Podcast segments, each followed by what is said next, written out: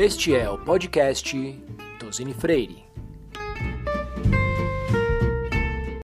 Olá, esta é a série Arbitragens Setoriais, na qual nossos especialistas recebem executivos do mercado para falar sobre a implementação de práticas de arbitragem em diversos setores da economia. Esta série é fruto de um evento que ocorreu há algumas semanas. Portanto, pedimos desculpas caso haja alguma falha no microfone durante o episódio. Fique agora com o capítulo Oil and Gas. Boa tarde a todos e a todas. Muito obrigado por acompanharem o nosso evento de hoje de arbitragens uh, setoriais e por ficarem com a gente para esse último painel do dia, que é arbitragem no setor de oil and gas. Uh, nós teremos aproximadamente uma hora no nosso painel e nesse tempo nós reservamos um espaço para quem quiser submeter perguntas que poderão ser endereçadas ao final pelos nossos palestrantes. Bom, para falar de arbitragem no ramo de petróleo e gás no Brasil, a gente tem que, invariavelmente, uh, recorrer à Lei do Petróleo de 1997 que uh, disciplinou a exploração e a produção uh, de petróleo uh, e que instituiu, que criou a ANP, a quem foi conferida a competência para promover as licitações e os contratos de concessão e exploração de petróleo. Essa lei de 97, ela sofreu diversas alterações ao longo do tempo, mas desde a sua redação original já previa ah, o recurso à arbitragem e à conciliação para a resolução de conflitos decorrentes dos contratos de concessão. Se a gente olhar lá o artigo 43, inciso 10 da lei, já se dizia que era condição, era cláusula obrigatória do contrato, regras sobre solução de controvérsias relacionadas com o contrato e a sua execução, inclusive a conciliação e a arbitragem internacional. Então, falar de arbitragem no setor de gás e petróleo no Brasil invariavelmente nos leva a pensar sobre arbitragem com a administração pública, porque foi a ANP que recebeu a competência, uma autarquia federal, para promover as rodadas de concessão para exploração e produção de petróleo. E talvez daí derive o pioneirismo da ANP no envolvimento da administração pública com as arbitragens no Brasil. Então é um privilégio a gente ter aqui conosco hoje para debater esse tema dois grandes especialistas, a professora Selma Lemes, advogada, mestre e doutora pela Universidade de São Paulo, professora de arbitragem, coautora da Lei Brasileira de Arbitragem, membro brasileiro da CCI e autora de diversos livros e artigos sobre arbitragem. Eu tenho aqui também comigo, presencialmente, Dr. Arthur Vatti Neto, mestre em Direito Internacional pela UERJ, graduado em Direito pela UERJ, especialista em Direito Público pela Uniderp, visiting scholar do Centro de Energia, Recursos Naturais e Meio Ambiente da Universidade de Houston, professor em cursos de pós-graduação e extensão, procurador federal da AGU, atualmente exercendo o cargo de subprocurador-geral na ANP, autor do livro Petróleo, Gás Natural e Biocombustíveis, Doutrina, Jurisprudência e Legislação e Fellow do Shattered Institute of Arbitrators, UFCARB. Bom, bem-vinda, professora Selma, bem-vindo, Arthur, muito obrigada por participar desse debate conosco. É, eu gostaria obrigada. de é, iniciar a nossa conversa uh, passando a palavra para a professora Selma, para a gente começar a conversar um pouco sobre a arbitragem no Brasil envolvendo a administração pública. Bom, muito bem, muito obrigada pelo convite, agradeço muito uh, o convite para participar desse painel, juntamente com você, Mônica, Arthur. É um privilégio estar aqui com, com vocês. Bom, uh, esse tema é um tema muito interessante, é um tema muito caro para mim, que, que, inclusive foi uh, assunto, da, o tema da minha tese de doutorado em 2005. Uh, eh, e eu posso dizer que, desde então, a arbitragem com a administração pública evoluiu muito, nós, o texto da lei, Lei 9.307, não, não trazia, não falava sobre a administração pública, mas, obviamente, por ser uma lei processual, se aplicaria à administração pública. Nós evoluímos muito nesse setor no Brasil. Como você já comentou, houve a lei da, da, da ANP, que previu a arbitragem, aí nós tivemos uma sequência muito grande de leis específicas das agências reguladoras, uh, a Lei Geral das Concessões, e até que em 2015 nós tivemos uma reformulação na lei de arbitragem, em que incluiu especificamente, textualmente, apesar de não ser proibido, a previsão da arbitragem com a administração pública direta e indireta, com algumas características, entre elas a questão da publicidade, que eh, é imperioso que se aplique a publicidade nas arbitragens com a administração pública, em seguida, nós tivemos, a partir desta lei, pode-se dizer que nós começamos a ter um, um, um volume maior de arbitragens eh, envolvendo a administração pública, especialmente em contratos de concessão, de PPP, PPI, e essa evolução ela vem acompanhada de uma evolução legislativa também. Não apenas na área federal, com a lei da, PP, da PPP, especificamente, PPI, mas também estadu, uh, nas legislações estaduais e municipais, uh, especialmente São Paulo, no caso do Estado de São Paulo, do município de São Paulo, reformulando ou estabelecendo critérios e preceitos para a administração pública participar da arbitragem. Na pesquisa que eu faço já há alguns anos, eh, ela vem demonstrando um crescendo do número de arbitragens com a administração pública. Em oito câmaras pesquisadas, eh, nós tínhamos em 2019, 2018, 9%, quase 10% das arbitragens novas entrantes eram com a administração pública. Em 2019, é desse ano, que é 2020, ainda não, não terminamos a, a, a, pesquisa, em 2019, já nós estávamos quase em 17% das arbitragens novas entrantes, e é muito interessante porque se discute, evidentemente, aí são questões de direito patrimonial disponível, geralmente contratos de concessão, uh, tra tratando em várias áreas, nas, nas áreas de, de, de, saneamento básico, construção, uh, estradas de ferro, rodovias, e geralmente tratando de matérias com referência a indenizações, a equilíbrio econômico-financeiro do contrato, a, a matéria de encampação, e, e, e tantas outras. O que a gente observa nesses últimos anos eh, especialmente depois de 2015, foi um avanço muito grande da arbitragem na administração pública, e o que é muito importante salientar é, é que a, administração pública ela vem se aprimorando, não apenas no, no que diz respeito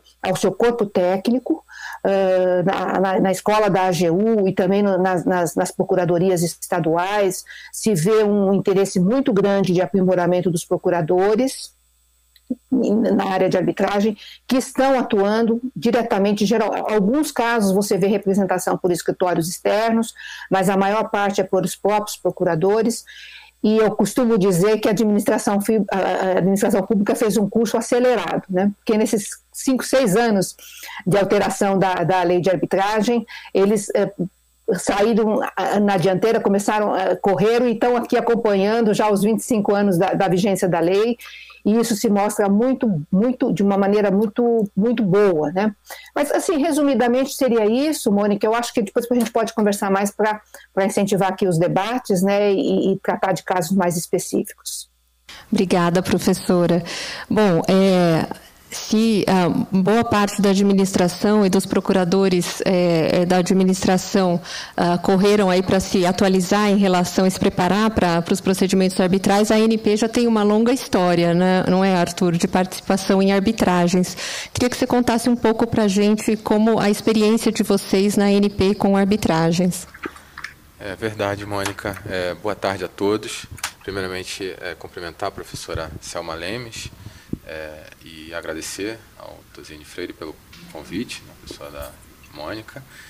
E é verdade, a gente teve é, o privilégio de acompanhar é, e participar da evolução da arbitragem com a administração pública na ANP é, desde muito antes da reforma da lei de arbitragem que trouxe essa previsão expressa.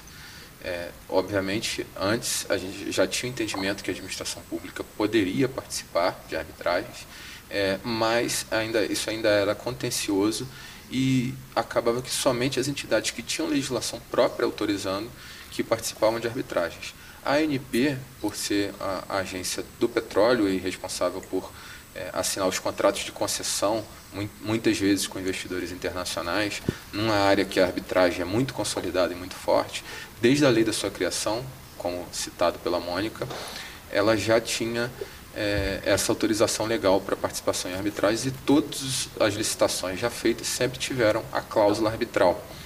É, mesmo assim, demora alguns anos até que esses conflitos eventualmente surjam. A maioria dos contratos da NP ela se resolve é, de, de uma forma é, consensual e, e, e, sem litígios. Mas quando eu cheguei na NP, em 2010, é, tinha corrido somente uma arbitragem. É, e hoje, entre as finalizadas, já tivemos oito finalizadas é, e dez em andamento. Então, a gente, é, que, que, desde 2013, a gente já vem trabalhando é, nessas arbitragens. E quando é, a arbitragem foi expandida para toda a administração pública, ou pelo menos ficou pacificado pela lei, que essa participação era é, permitida, a ANP já começou com essa grande experiência. Então, grande parte até do arcabouço legal é, construído em, em regulamentos é, da atuação, principalmente da administração federal em arbitragem, ela foi construída é, à imagem e semelhança da, da cláusula arbitral da ANP e de práticas que a gente vinha fazendo na própria ANP. E como tem sido, assim, uma, já tem um, aí um, um estoque de, de, arbitragens, né? Já oito já finalizadas, dez em andamento. Quais são as principais discussões que são enfrentadas nessas, nessas arbitragens? É, olha, a ANP ela atua num grande, é, um grande número de, de, setores dentro do petróleo e gás, né? Desde a produção, é, transporte de gás, produção e exploração de petróleo até a regulamentação de distribuidoras e postos de gasolina, é, mas as arbitragens elas se concentram no setor é, de exploração e produção. Então nós tivemos, é, e, porque são onde temos os contratos de concessão e, obviamente, dentro desses litígios contratuais que são levados à arbitragem, a gente tem é, discussões é, sobre cláusulas contratuais, sobre o, o adimplemento ou inadimplemento do contrato, é, nas suas diversas obrigações. Mais recentemente, a gente teve uma discussão específica sobre a cláusula de conteúdo local, que, que tem bastante é, interesse da indústria. Também foi uma arbitragem é, que obtivemos sucesso.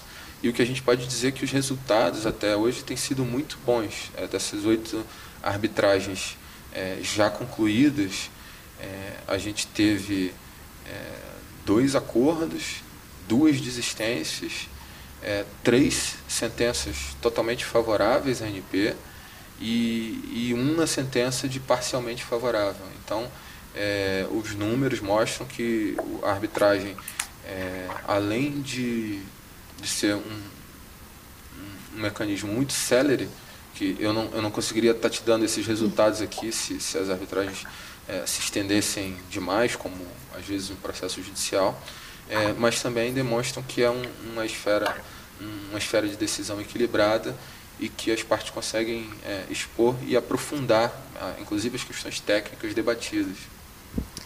E nessas arbitragens envolvendo a ANP, ela está sempre como parte demandada?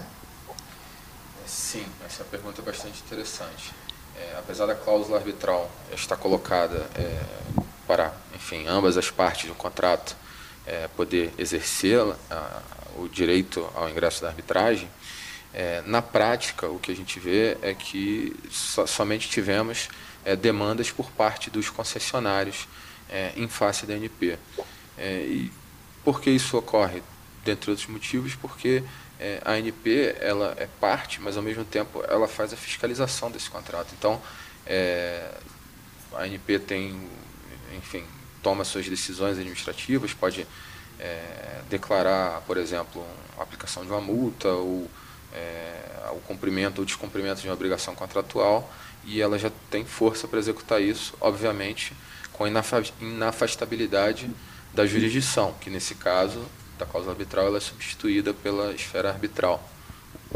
É até interessante é, o Arthur mencionar essa questão da jurisdição, né? Porque a gente teve um, um, um caso até com bastante repercussão de discussão, né? De, de jurisdição com um conflito de competência sendo é, resolvido uh, pelo STJ, salvo engano, em 2017 em que existia ali um, uma discussão se a, a, jurisdição seria estatal ou seria da, do tribunal arbitral em função das partes envolvidas. É, é, mais algum caso em que, que isso foi suscitado, Arthur? Mas, ou ficou restrito àquela, àquela situação? É, olha, é, de fato, apenas nessa situação é, a ANP suscitou essa é, inarbitrabilidade objetiva, uhum. que foi a tese que a gente construiu. Na verdade, não ficou restrita a essa arbitragem, mas é um conjunto de quatro arbitragens. Uhum. Mas todas muito semelhantes, e, e obviamente, se você faz uma alegação dessa em um caso, você vai fazer nas outras também. Mas é importante salientar que nos demais casos todos, e não podia ser diferente, é, a ANP reconheceu e participou da arbitragem sem qualquer oposição, indicando o árbitro. E mesmo nessas arbitragens que, que a ANP colocou, é, entendeu esse óbice, porque era uma questão realmente que parecia ali exceder um pouco o contrato, ou seja, pelo menos tinha esse debate. É, mesmo nesses casos, a ANP, quando não havia liminar impedindo, estava indicando o árbitro e participando é, ativamente dessas arbitragens. E foi um placar apertado né, na, na, na decisão do, do, do conflito. É, esse conflito de competência, eu lembro o número dele de cabeça, é 139519, porque eu convivi com ele há alguns anos. É, ele foi muito interessante, mesmo quando a gente, o lado que a gente defende não se sagra vencedor, é, foi muito enriquecedor. Foi, foi uma decisão é, por cinco votos a dois, teve votos também que não conheciam o conflito, ou seja, foi é, uma questão bastante disputada, mas ele gerou um lead case, é, ainda que nessa questão específica a gente não, não, enfim, não defendia uma posição contrária, mas ela foi é, o primeiro caso reconhecendo a arbitrabilidade em geral, inclusive sub, subjetiva, de um órgão público é, de direito público, no caso a ANP, que é uma autarquia federal, porque até então o que a gente tinha de precedente do STJ é, era de, de possibilidade da administração pública é, participar de arbitragem, mas quando você vai ver os casos eram praticamente apenas empresas públicas e sociedades de economia mista. Então a gente teve um reconhecimento do judiciário dessa possibilidade. Então é, veio até complementar aquelas grandes decisões ali reconhecendo a arbitrabilidade, a arbitragem no Brasil, a constitucionalidade da lei de arbitragem, e esse leading case que a gente participou, ele consolida a participação de entes públicos é, de direito público na arbitragem. Então foi também bastante interessante participar desse processo. E quando a gente fala também né, sobre uh, esses casos, a, a, a, gente também conhece e, e pode acessá-las porque ao contrário do que acontece né, na maioria das arbitragens envolvendo só particulares, a gente tem a questão da publicidade, da transparência nas arbitragens envolvendo a, a administração pública. É, e aí eu queria uh, passar a palavra para a professora Selma, que compõe, enfim, diversos tribunais arbitrais, né, que ah, ah, com a administração pública, como, ah, como que o tribunal arbitral lida com essa questão da, do dever de transparência, professora?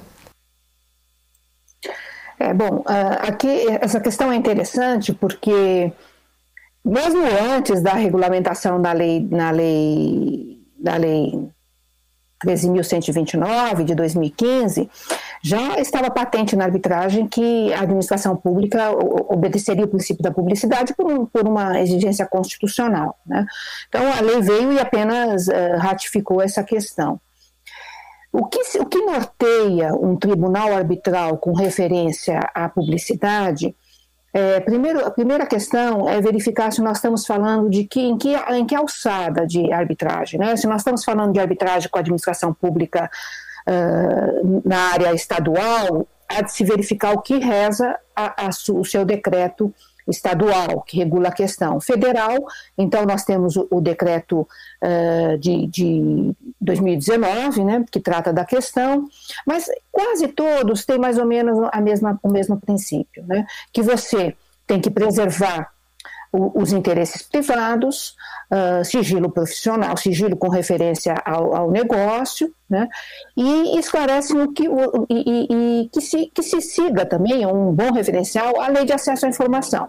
Né? Então, sigilo, o sigilo legal é, é, é de lei é preservado, mas há situações em que você pode ficar numa, numa zona assim meio de penumbra, né? Então é muito comum as partes consultarem o tribunal arbitral com referência ao sigilo, né? Ah, o que pode, o que não pode né, ser, ser divulgado. E nesse ponto, de, nessa, né, sob essa ótica, é interessante, por exemplo, que alguns decretos eh, federais, estaduais que regulam essa questão. Por exemplo, o decreto do, do Rio de Janeiro de 2018, ele fala especificamente, especifica, especificamente quais são as peças que deveriam ser uh, divulgadas, né? As peças processuais, as manifestações, as sentenças. Trata, por exemplo, da questão da audiência, que a audiência não é pública. Né?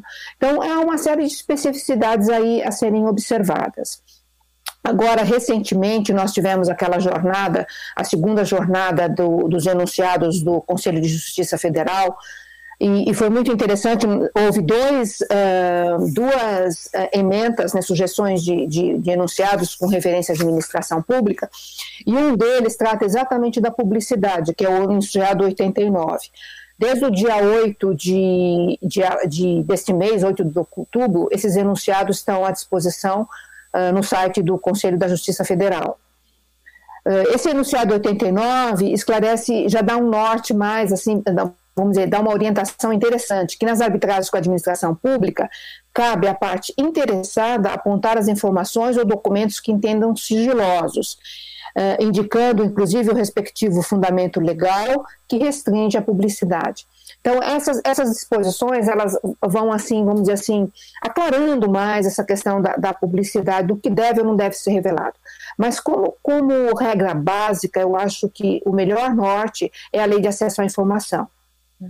Ah, as câmaras de arbitragem, por exemplo, elas divulgam, elas divulgam o nome da, o nome da, da divulgam se existe a, arbitragem, nome das partes, nome dos árbitros, Uh, agora, fornecer documentos, por exemplo, assim, para a imprensa, essas coisas, não se faz, né? Não, não, não tem autorização. A pessoa vai pedir um, um, um, uma cópia de um documento ou uma referência com, com alguma informação referente ao procedimento, tem que ter um interesse específico para isso. Né? Então, é algo que tem se trabalhado muito bem, não, não há nenhuma, vamos dizer assim, uh, reflexos mais, mais complexos com referência a isso. E, no meu ponto de vista, as, as, uh, entendo que esse, essa publicidade é muito útil. Né? Por quê? Porque, especialmente da sentença arbitral. Porque nós estamos vivenciando um momento da arbitragem com a administração pública em que o direito administrativo consensual está tendo um grande avanço. Ah, é por meio das sentenças que se interpreta esse direito, que se cria esse direito. Então, uh, uh, por exemplo, você pode trazer na arbitragem matérias que são eminentemente de direito administrativo, mas os árbitros e os árbitros estão autorizados a resolver essas questões que são de direito administrativo no contrato administrativo, desde que prevista no contrato. Então, o que está estabelecido no contrato será honrado pelo, pelo, pelo, pelo, será objeto de análise do Tribunal Arbitral. Então, isso é muito importante muito interessante salientar, porque a importância da publicidade na arbitragem com a administração pública, ela ele tem esse caráter, vamos dizer assim, doutrinário e pedagógico também, que eu tenho visto com, e tenho, e tenho, tenho presenciado uh, com, muita, com muita intensidade. Né? Então, seria isso, Mônica.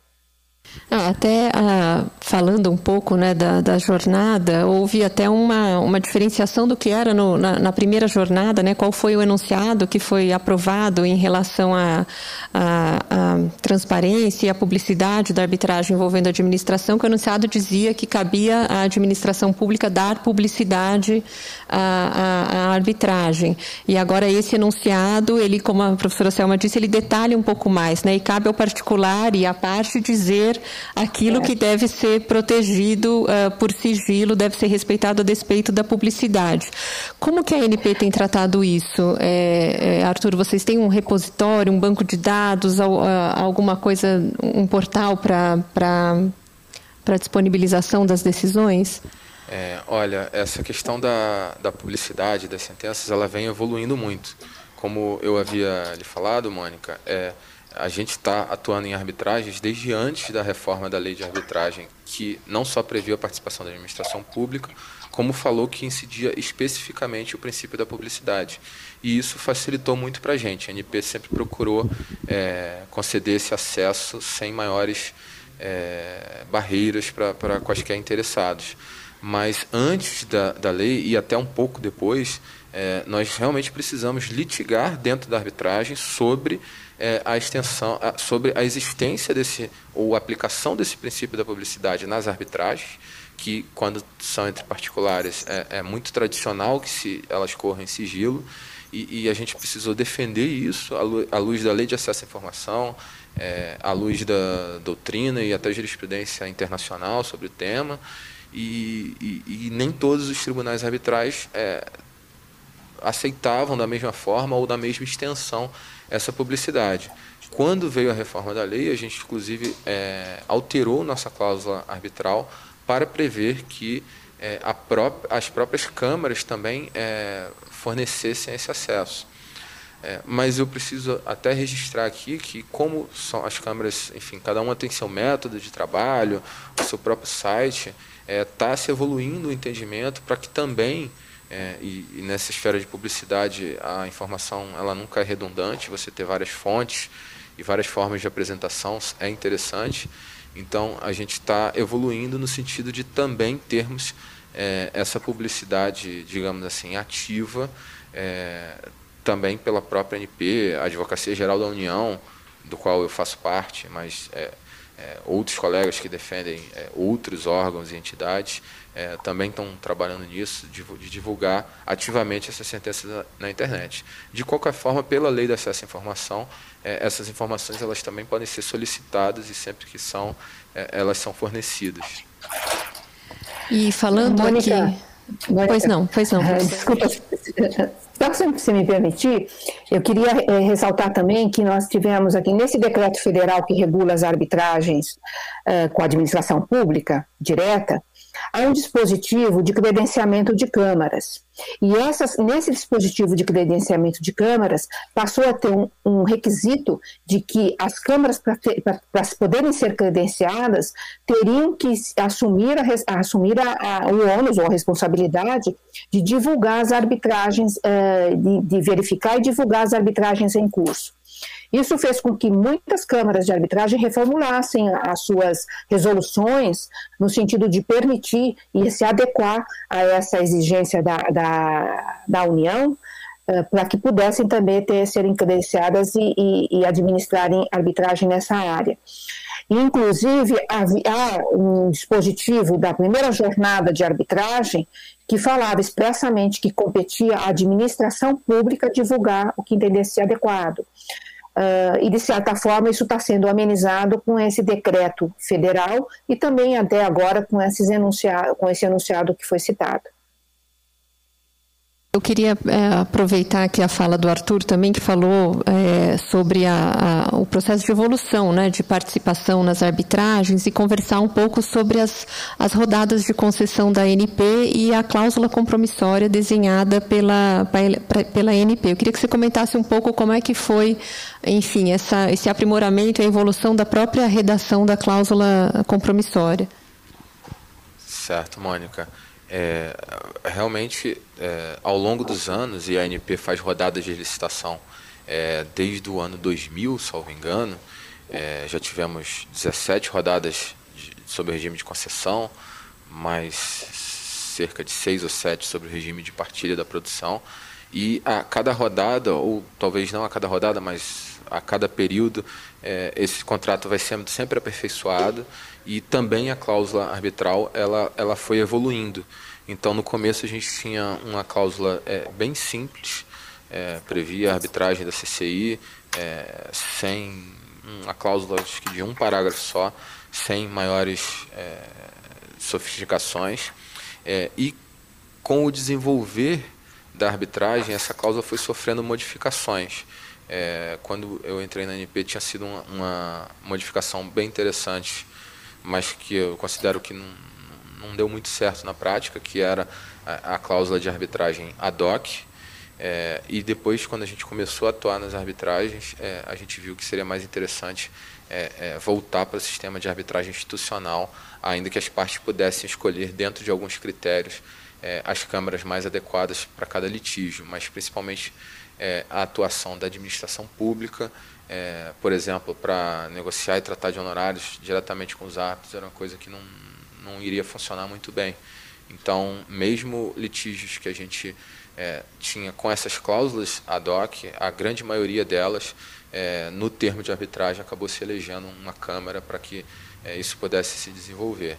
E outros aperfeiçoamentos é, que envolvem a é, questão de custas, é, questão de honorários, quer dizer, várias coisas que são que funcionam um pouco diferente para a administração pública foram sendo inseridas na cláusula arbitral da ANP e que isso se expandiu também para os outros órgãos, quando eles começaram a fazer as suas cláusulas arbitrais, é, que buscaram adaptar a arbitragem, quer dizer, do mesmo forma que a administração pública, ela, ela, a advocacia pública, ao defender a administração, ela tem que expandir seus horizontes para atuar na arbitragem, um processo que é bem diferente do judicial, ao mesmo tempo, uma das grandes vantagens é, da arbitragem é que ela é muito flexível. Então, você também, em alguns pontos sensíveis para a administração, você pode adaptar ela, seja na cláusula, seja no termo de arbitragem, com a concordância da outra parte, a algumas especificidades da administração pública. E, com isso, é, gerar um, um, um, sistema que é, pegue, por exemplo, o melhor dos dois mundos, ou seja, é, questões que já estavam resolvidas, às vezes, nos códigos de processo para a atuação da administração pública e outras questões muito específicas da arbitragem que a gente vai tendo é, soluções tailor-made, digamos assim. E aí, para escolha da, da Câmara, da instituição de arbitragem, é, algum é, segue um mesmo modelo ou isso pode ser customizado contrato a contrato, Arthur? É, isso é, no começo não tinha nenhuma regulamentação disso. A nossa cláusula original, ela simplesmente previa a arbitragem da CCI, que é uma grande instituição e que tem funcionado muito bem, porque até hoje temos arbitragens, enfim, que vieram dessas cláusulas, dessas primeiras cláusulas. É, como a gente disse, a gente chegou à conclusão que a arbitragem ad hoc ela não, não, não funciona tão bem, é, mas quando a gente fez essa reforma, essa volta para a arbitragem institucional, é, a gente procurou tratar dessa questão. E como a gente tratou? A gente nomeou no contrato as três maiores instituições arbitrais do mundo, incluindo a CCI, e colocou um dispositivo de que as partes de comum acordo poderiam eleger qualquer outra, obviamente seguindo determinados critérios, e, e, isso de fato foi feito. Algumas tivemos algumas arbitragens, inclusive finalizadas com sucesso, é, de câmaras nacionais menores, mas que foram escolhidas de comum acordo ali no, no momento anterior à instalação da arbitragem é, através de um compromisso arbitral ou de um termo de arbitragem assinado é, entre a ANP é, e o litigante. E caso não haja esse acordo, aí nessa nossa cláusula a ANP elege uma dessas três. É, mas isso também evoluiu é, é, no, no decreto que tratou das arbitragens no âmbito federal, no setor de infraestrutura, que é infraestrutura de transporte, na verdade, que não se aplica diretamente à ANP, mas foi criada a figura é, da, do credenciamento de câmeras. E, e isso está se, se desenvolveu nos últimos dois anos. Acho que esse ano que saiu, saíram as primeiras câmeras credenciadas. Isso aí, obviamente, não é vinculante para a ANP, mas a gente já tem a própria CCI cada, é, credenciada e, e outras, e, e, obviamente em próximas arbitragens a ANP não de forma compulsória, mas vai levar esse credenciamento também é, em conta é, dentro das opções de eleição de Câmara. É, e a gente sabe, assim, quem da, da área né, de, de, contencioso e arbitragem, a importância né, no cuidado da redação da cláusula arbitral, porque você pode ter aí duas brigas, né? Uma em relação a, a, como, a como litigar, como arbitrar aquele caso, e a outra sobre o próprio mérito da causa. Professora Selma, na, na sua experiência como, como árbitra, queria que a senhora, a senhora contasse um pouquinho aí dessa desses é, contornos, dessa importância de se ter uma cláusula arbitral bem clara, bem, enfim, é, é, que evite discussões aí sobre a respeito da, a, da, do procedimento que foi aquele o escolhido pelas partes. Bom, eh, Mônica, isso, isso aí é indubitável, né? Porque se você não tem uma cláusula arbitral, que a gente chama de cláusula arbitral cheia, bem feita, eh, que previa, não precisa falar muito, né? A cláusula precisa estabelecer algum, ter alguns critérios, né? uh, se ela for institucional e que se aplica o regulamento da instituição, e, e, porque o que é mais importante numa cláusula? É dizer como você inicia a arbitragem. Né? Então, se você não tem esses, essas questões delimitadas, realmente pode causar grandes problemas no futuro, que a gente fala de um processo parasita, né? porque você precisa resolver o mérito da questão, uh, mas antes disso você tem que resolver a questão processual de saber uh, se, se, pode, se a arbitragem é válida, se aquela cláusula é uma cláusula patológica, que ela pode ser restaurada, e, e aí teria que ser feito via a disposição da lei brasileira, no caso da lei brasileira, o artigo 6 e o artigo 7 da lei, e isso realmente é algo que é colocar o paciente na UTI, né? Só quando você realmente não teve, não, aquela cláusula eh, foi redigida de uma maneira que, que, que não tem como, como sobreviver. O ideal é sempre evitar isso, né? então evitar colocar cláusulas arbitrais redondinhas, como se falam, né, prevendo arbitragem institucional, que é fundamental, e na, aí na área da administração pública eu também entendo que é muito importante, não obstante, nós temos arbitragens com a administração pública que ela, elegem, por exemplo, o regulamento da UNCITRAL, né, que é um regulamento baseado para arbitragens ad hoc. Mas, na maior parte dos casos que eu conheço, uh, apesar de se usar o regulamento CITRAL, uh, se, se vale de uma arbitragem administrada por uma instituição. Né? Uh, então, é, a redação da cláusula é vital, né? O nascimento da arbitragem tem que ter esses elementos fundamentais, como eu inicio a arbitragem, como eu indico o árbitro. Né? Então, são as duas questões fundamentais, porque a própria lei ela, ela diz que se as partes, o, todo, todas as questões processuais podem ser supridas se as partes não entrarem num acordo pelos árbitros. Então, o Tribunal Arbitral Constituído eles pode suprir as, as regras que não estiverem estabelecidas pelas partes. Agora, obviamente, isso dentro, desde que não esteja dentro de uma arbitragem institucional. Seria isso, Mônica. Me permite fazer até um, um complemento bem interessante aí.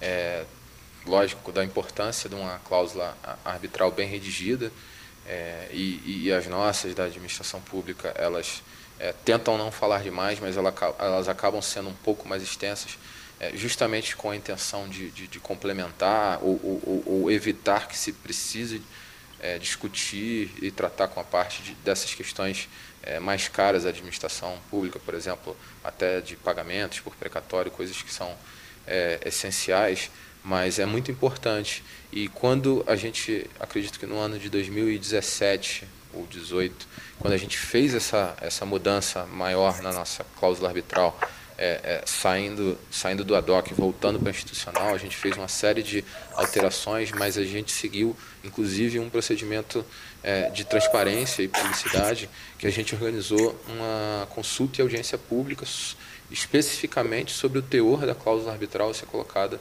nos, nos contratos de concessão. Então, toda rodada de concessão já tem uma audiência e consulta pública para a redação do contrato como um todo, mas nesse caso que a gente ia fazer uma, uma alteração mais substancial, a gente fez uma consulta e uma audiência pública é, específica sobre a redação da cláusula arbitral. E, e aí você teve nessa audiência, assim, grandes professores arbitralistas compareceram ou enviaram sugestões e, e a gente conseguiu fazer um, um, uma redação, obviamente, não agrada a todos, sempre tem alguma coisa, mas que foi construída com esse consenso e participação social. Então é bem interessante não só a arbitragem ser pública, mas o próprio processo de elaboração das cláusulas ter essa publicidade aumentada aí. Com certeza. E outra, outra questão né, sobre a, a redação da cláusula arbitral, a gente tem agora instituições é, cujo regulamento tem a figura do árbitro de emergência. Né? Às vezes no, na, na, na opção opt-in, opt-out, é, na, na cláusula da ANP ou na experiência da ANP, vocês já se valeram dessa figura do árbitro de emergência para evitar a, a, o recurso ao judiciário para as medidas pré-arbitrais? É, olha, essa é uma pergunta bem interessante. É, na ANP, especificamente, a gente não teve ainda essa experiência do, do árbitro de emergência. É, porque, justamente nessa ocasião de reforma da cláusula é, arbitral, é, a gente constatou, né, nos nossos estudos é, prévios, que havia, tinha havido a modificação do regulamento da CCI, é, prevendo que, em caso de silêncio, as partes estariam automaticamente aderindo a, ao Instituto do Árbitro de Emergência. E como era um instituto naquela época é, é, desconhecido, ou que a administração também não tinha uma certa experiência, é, a gente optou por excluir essa adesão automática, ou seja, só poderá ter recurso ao árbitro de emergência se as partes assim concordarem, por exemplo, no, no termo de arbitragem ou na ata de missão. É, bom, na ata de missão não, porque, enfim, desculpa, já, já, já, já tá, estariam escolhidos os árbitros, mas nessa, nesse termo de arbitragem aí prévia, se as partes é, consentissem. Só que é, outros ó, é, entes, inclusive federais, é, que, que não estavam reformando essas cláusulas nessa época, acabaram é, aderindo por, por, pela inércia mesmo, por não fazer essa exclusão prevista no regulamento da ICC, ou seja, entes que já tinham cláusulas da, da CCI é, que não falavam nada sobre árbitro de emergência, quando fizeram uma nova rodada, assinaram novos contratos sem excluir o árbitro de emergência pelo regulamento da CCI, uhum. passaram a aderir. E eu tive a oportunidade também de, de auxiliar uma, uma, outra agência reguladora num, justamente numa arbitragem com árbitro de emergência.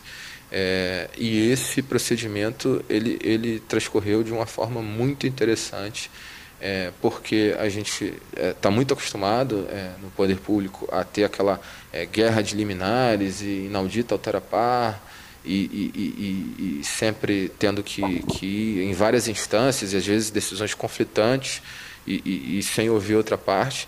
E quando a gente teve esse árbitro de emergência numa arbitragem envolvendo a administração pública, também era da, da CCI, é, a gente teve um procedimento muito célere, que também foi até de certa forma desgastante para atuar nele, porque ele aconteceu ao longo de, salvo engano, 12 dias, num feriado de, ao longo de um feriado é, é, de Páscoa, mas nesse meio tempo o árbitro de emergência ele ouviu cada parte duas vezes, é, fez uma teleconferência e proferiu uma, uma decisão liminar assim muito completa, muito escorreita e, e, e, analisando é, todos os elementos que teriam que ser é, analisados em caráter liminar. Nesse caso, a gente obteve né, a, a, vitória, ou seja, não concessão da liminar, mas eu nem estou falando do mérito aqui, ou do resultado, mas foi um, um procedimento que surpreendeu positivamente. Então, isso é uma coisa que até para para futuras é, modificações a gente pode levar em consideração, porque foi um procedimento que, na minha experiência restrita de um caso, é, deu muito certo. E professora Selma, com certeza, é, a senhora também já atuou como árbitra de emergência ou depois já constituiu, fez parte de algum tribunal que, enfim, é, foi precedido ali por uma decisão de um árbitro de emergência. Como que tem funcionado esse instituto? Olha, realmente o, o Arthur tocou num ponto muito interessante, é estressante, né? É muito estressante o árbitro de emergência porque você tem que resolver muito rápido, Uh, é extremamente interessante. Uma questão que eu coloco e que eu entendo que é muito oportuno, que nós na arbitragem devemos sempre ouvir o outro lado, né? Uh, apesar dos regulamentos não falarem nada, eu acho certo, muito adequado você dê 48 horas, um tempo rápido, mas que escute o outro lado, né? não uh, diferentemente do que pode fazer um juiz e em seguida você tem que elaborar a sentença. Realmente é, é, é, é um procedimento muito interessante, rápido e resolve, né? E como o Arthur mesmo falou, geralmente essa, essas decisões elas são bem mais uh, elaboradas, vamos dizer assim, são mais profundas do que um, um, um, do que daria um juiz, porque o juiz também não se aprofunda, não tem como se aprofundar tanto e tem a possibilidade de dar, de conceder a liminar sem ouvir a outra parte. Interessante que o Arthur começou, comentou a respeito do a respeito de outras agências.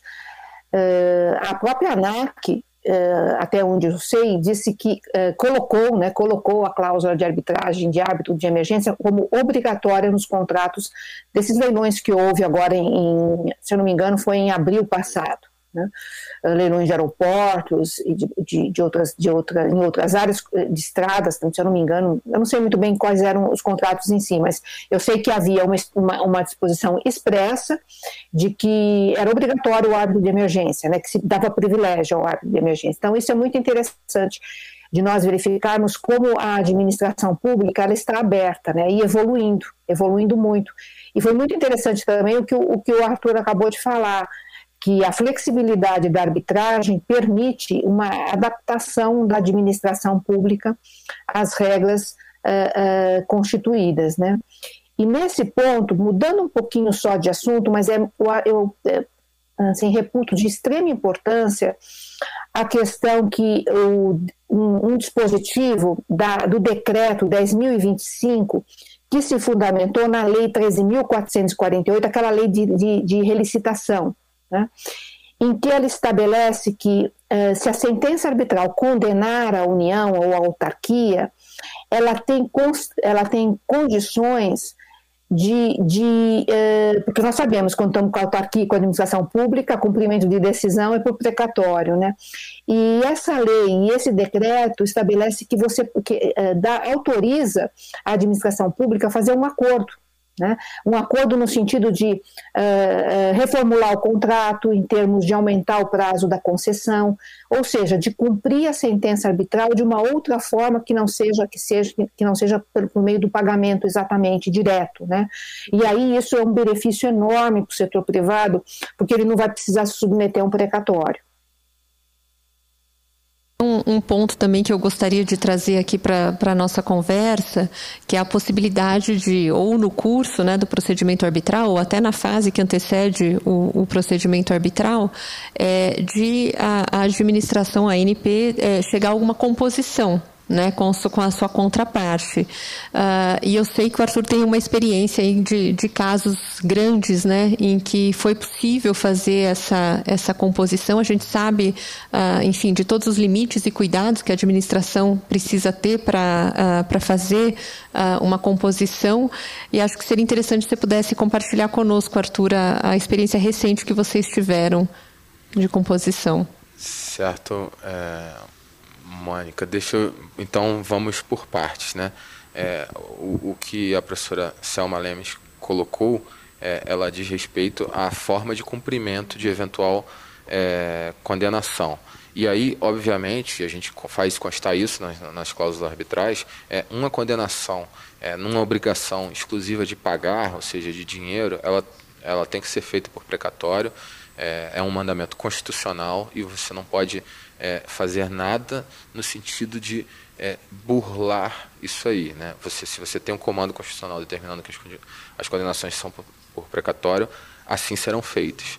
No entanto, é, aí já um pouco fora do setor do petróleo, mas que a gente tem acompanhado, é, a gente tem é, contratos de muitos anos em setores, por exemplo, de infraestrutura, que é o caso do próprio decreto citado pela professora, é, que é, o que se discute é, são é, é basicamente o, o equilíbrio é, contratual, ou seja, é, muitas vezes na execução do contrato houve um desequilíbrio, ou pode ter havido um desequilíbrio, e aquele desequilíbrio, obviamente, gerou um, um prejuízo e para o, o, concessionário, né?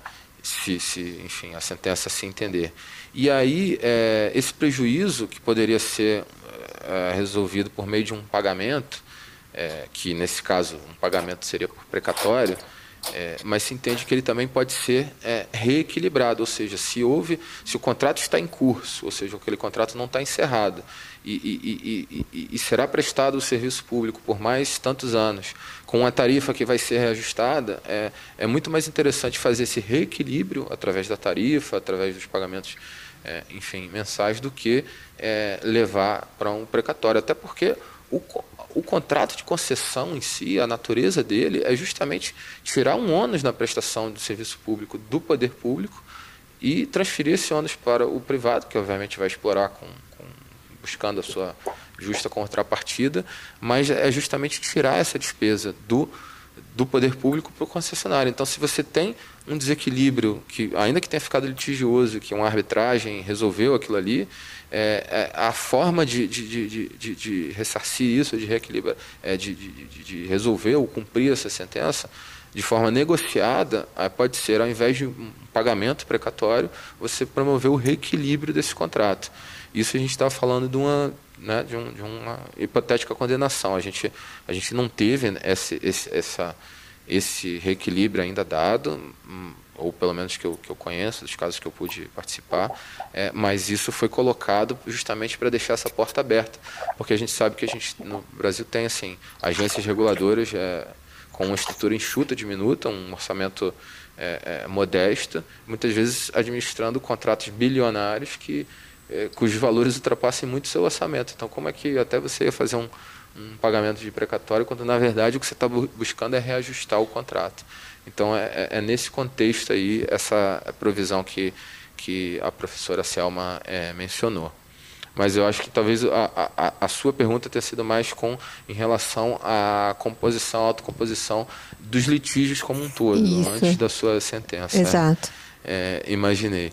Então, é, nesses casos, a gente tem uma experiência bem rica, como eu tinha mencionado é, das nossas enfim, oito arbitragens finalizadas, duas terminaram em acordo. Um deles foi um acordo é, logo que recebemos o requerimento de arbitragem, foi mais porque realmente era um assunto que talvez não precisasse ir para arbitragem, as partes administrativamente acabaram resolvendo aí, foi, foi atendida ali a maior parte das demandas e, e não se avançou com a arbitragem. Mas o outro caso de acordo foi justamente é, na arbitragem é, relativa ao campo de Gilbarte, é, da qual derivou o conflito de competência 13959 que a gente já tinha é, é, comentado aqui mais cedo.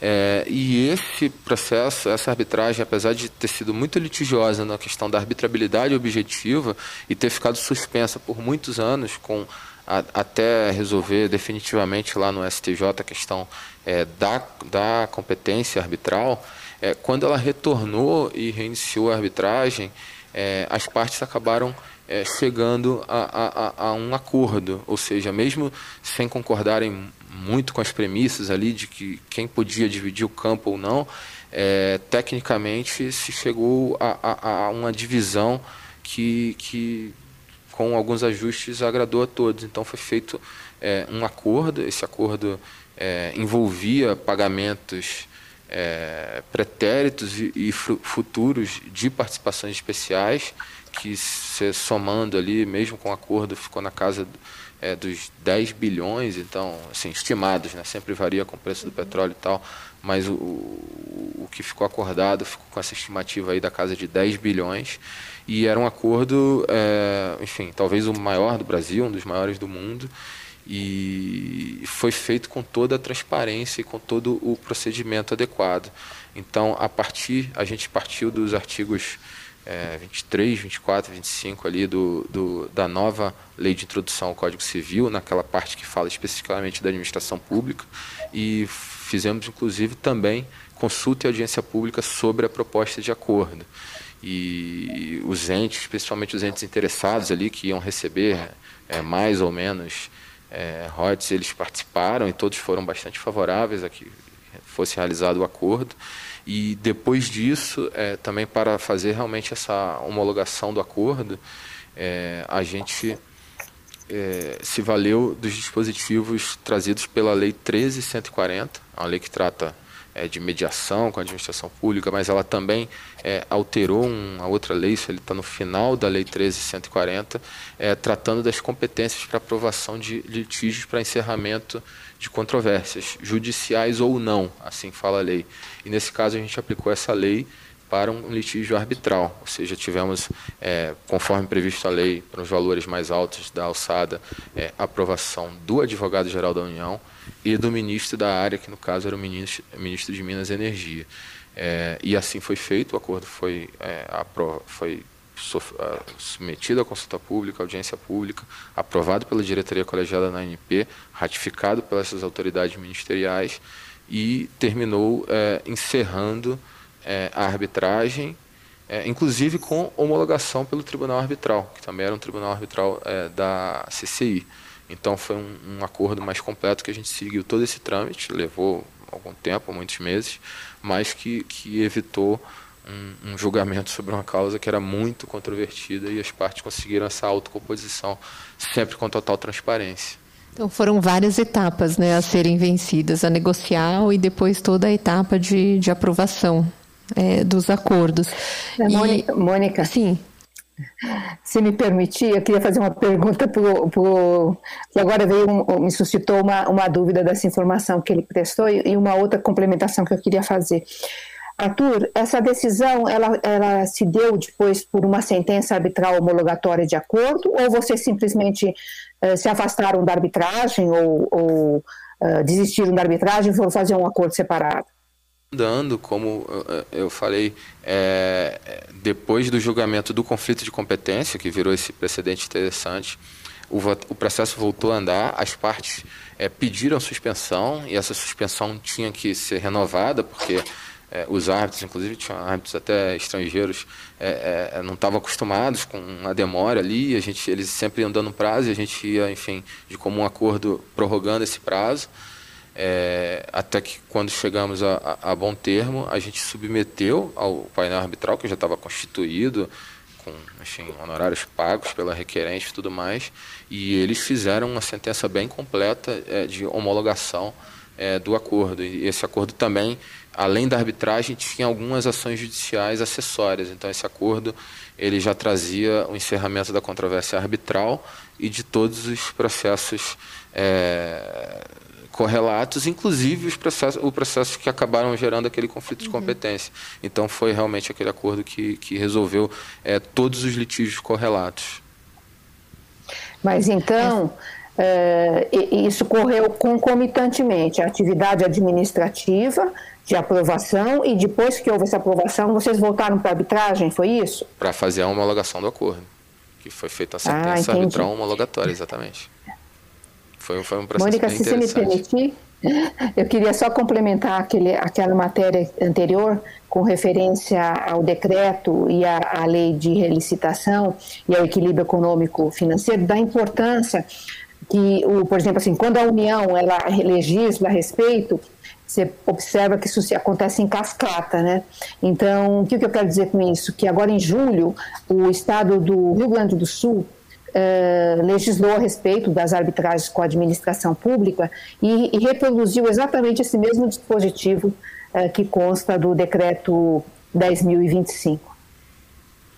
É, eu ia até fazer uma, acho que uma pergunta final agora aqui e, e depois passar para alguma consideração final uh, uh, dos nossos palestrantes, mas ia fazer uma, uma pergunta para a professora Selma justamente por conta dessa submissão né, do acordo para o tribunal arbitral para que ele profira uma sentença arbitral uh, que por acordo das partes, né?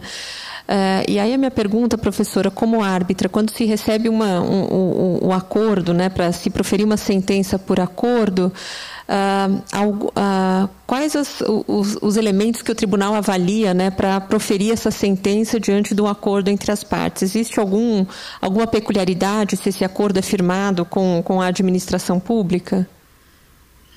Tá bom, é, para o tribunal arbitral firmar esse acordo, essa sentença arbitral por acordo, eu acho que o limite preponderante é o que está no termo de arbitragem, ou na ata de missão. Né? Ele tem competência para homologar aquilo que estava sob a sua jurisdição. Então, por exemplo, só pensando, o Arthur comentou que tem algum, teve algumas coisas mais separadas, né? É, é, é, esses, esses plus que, que houve, eu entendo que a sentença arbitral deve, deve tomar um cuidado dela, porque o poder dela, o poder do árbitro, é de homologar de acordo com o que estava no termo de arbitragem. Né? Então, os conflitos surgidos no termo de arbitragem são esses tipos de conflitos que, havendo acordo, serão homologados. O resto é um acordo firmado pelas partes e não uma sentença arbitral homologatória. Tanto faz para o Estado como para o particular, a lei é única, aplica-se igual. Agora, evidentemente que tem esses, essas características, e muito interessante, né? Porque o, Arthur citou essa questão de fazer uma consulta pública. A um primeiro momento, parece até estranho, né? A, a, a administração pública consultar se ela pode fazer um acordo, mas eu acho isso extremamente salutar, e está ali no artigo 25 da, da, da nova Lindt, né? Se eu não me engano, acho que é no artigo 25 da Nova Linde que fala disso, de você é, poder, em questões de autoindagação, fazer uma consulta pública. Uh, e o que a gente verifica, então, que esses instrumentos novos estão vindo muito a calhar e ajudam a resolver os problemas que, que surgem na área da administração pública, né, com particular. Exatamente. E só para complementar, assim, além do interesse público geral, nesse caso, é, a gente tinha realmente o interesse do, dos estados e municípios beneficiários é, do, do, das participações ah, é especiais, porque com esse acordo, uhum. é, isso impactava neles, obviamente, positivamente, porque você ia ter a certeza do pagamento, mas como havia algumas dilações e alguns é, ajustes, é, isso impactava. Então, essa a audiência ela realmente veio a calhar, porque a gente teve até municípios falando, olha, tudo bem, isso vai dar certo, mas nessa transição a gente vai ficar sem, sem a receita nenhuma aqui, então vamos fazer uma, uma regra de transição mais suave. Então, é assim, houve efetivamente uma participação é, popular ou da sociedade, ainda que na figura dos entes públicos beneficiários. Mas é claro que talvez qualquer outro acordo, é pelo menos o interesse público geral do, do erário, do tesouro público vai ter. Mas nesse caso, assim, realmente era uma decisão com, com impactos em terceiros, que era até um dos motivos que a gente tentava alegar de que é, não era uma questão estritamente contratual e por isso talvez não fosse arbitrável, mas já que o, o STJ decidiu que era, é, é, mas a gente levou em consideração esses impactos, essas externalidades, talvez. Bom, eu acho que a, a conversa muito interessante, todo o debate. Chegamos ao, aqui ao horário do, do nosso painel. Queria agradecer e passar a palavra, então, para a professora Selma e depois para o Arthur para considerações finais. Muito obrigada, Mônica. Eu queria só dizer que esse painel foi o tema escolhido e a nossa conversa foi extremamente interessante e demonstra nós estamos aqui num caminho muito favorável, eu vejo, né, muito promissor para a arbitragem com a administração pública, não apenas na, na, na área de óleo e gás, mas em todas as outras áreas. E isso é muito importante para o Brasil, porque nós sabemos que essas arbitragens envolvem questões de infraestrutura. Nós temos uma demanda imensa de, de, de, de aplicação, de, não temos dinheiro para isso, né? o erário público não tem dinheiro para isso, e fazer uso dos contratos das, das PPPs, das concessões, eu acho que é um avanço muito importante e a comunidade como um todo uh, vê isso com muito bons olhos, especialmente essa abertura que a administração pública está tendo, né? Essa abertura de ver com outros olhos, de encarar os contratos como regras a serem respeitadas. Né? Uh, isso é muito importante, para, inclusive para o Brasil, para transmitir segurança jurídica nesses negócios. Então, ouvir aqui o, o Arthur falando e colocando a, a, posição da, da ANP é muito bom, isso ajuda muito, e penso, né, toda a comunidade brasileira e o Brasil especificamente, porque nós demandamos disso, demandamos desse desenvolvimento de infraestrutura. Né? Então, muito obrigada pela oportunidade de estar aqui conversando com vocês. Obrigada. Arthur? Olha, só realmente para encerrar, dizer que foi um grande prazer estar aqui nesse painel, é, participar de eventos é, e debates com a professora Selma Lemes é sempre um prazer é, absorver um pouco de todo esse conhecimento dela e, e, e poder discutir questões atuais e da nossa lida diária. E agradecer também a você, Mônica, e ao Tozini Freire pelo convite como um todo. Foi muito, muito bom estar aqui participando desse evento. Obrigado. Muito obrigada, obrigada. Bom, assim nós vamos encerrar o nosso evento de hoje de arbitragens setoriais. Quero fazer de novo um agradecimento ao Arthur e professora Selma e a todos que nos acompanharam e dizer que todo o evento também estará disponível na página do Facebook de Tozini Freire. Uma boa tarde a todos. Até mais. Agradecemos a sua audiência e convidamos você a nos acompanhar nas nossas redes sociais para ficar por dentro dos nossos próximos episódios da série. E muito mais. Até a próxima!